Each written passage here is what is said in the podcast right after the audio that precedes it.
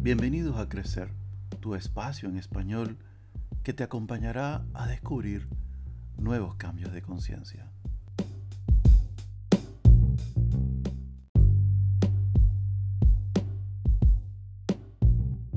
¿Te ha sucedido que has estado en desacuerdo con alguien en una conversación? Vamos a conectarnos un poco con nuestra reflexión anterior, pues esta es la, la segunda parte. Y para conectarlo, deberé añadir que la mayoría de la gente no se define por lo que hace, sino por lo que piensan de sí mismo. Muchas personas no entienden que son sus pensamientos o conceptos los que han hecho que estemos o no de acuerdo con los demás. Vamos a ver lo siguiente. Si en lugar de definirme como ser humano, me defino como hombre o mujer, como pobre o rico, como feminista o machista, no es más que una manera de mantener una posición cómoda o conveniente ante circunstancias en donde no me permito la posibilidad de aceptar otra postura aparentemente diferente a la mía y menos experimentar la unidad que me atrevería a llamar también la no diferencia. Estar de acuerdo o no con alguien es en realidad estarlo con lo que piensa y por causa de lo que pensamos.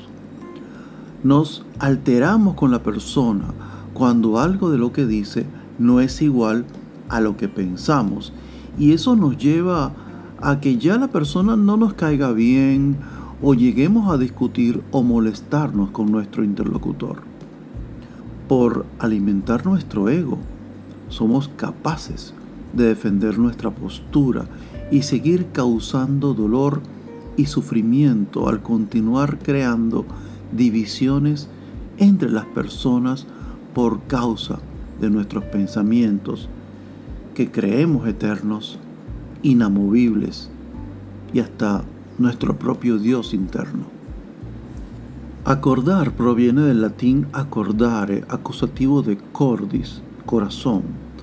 Acordar entonces es más una acción del corazón que del pensamiento. El corazón es base de unidad, la mente base de división.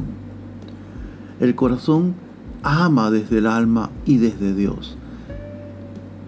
El corazón es un lugar donde se puede experimentar el verdadero amor, se puede experimentar a Dios, en donde la unidad se expresa y nos hace sentir uno con los demás, uno con la naturaleza, nos hace sentir uno con las circunstancias y las cosas que nos pasan. No rechazamos lo que nos acontece, pues sabemos que somos unidad con nuestras circunstancias y las personas que nos rodean. Estar de acuerdo o no con alguien no es un tema de ganar o perder, sino de estar o no en unidad. Algunas personas se llaman espirituales y aún así no viven en unidad, sino en división. Hay quienes dicen, soy vegetariano y tú no, yo no fumo y tú sí, soy pobre y tú rico, soy coach y tu psicólogo, etc. Estos pensamientos aún no han alcanzado la unidad y el amor incondicional que se alcanza desde el corazón y no desde la razón. Acepta, permite, fluye, vive. Te habló Luis Edgardo, divulgador, asesor, coach ontológico. Gracias. Hasta la próxima.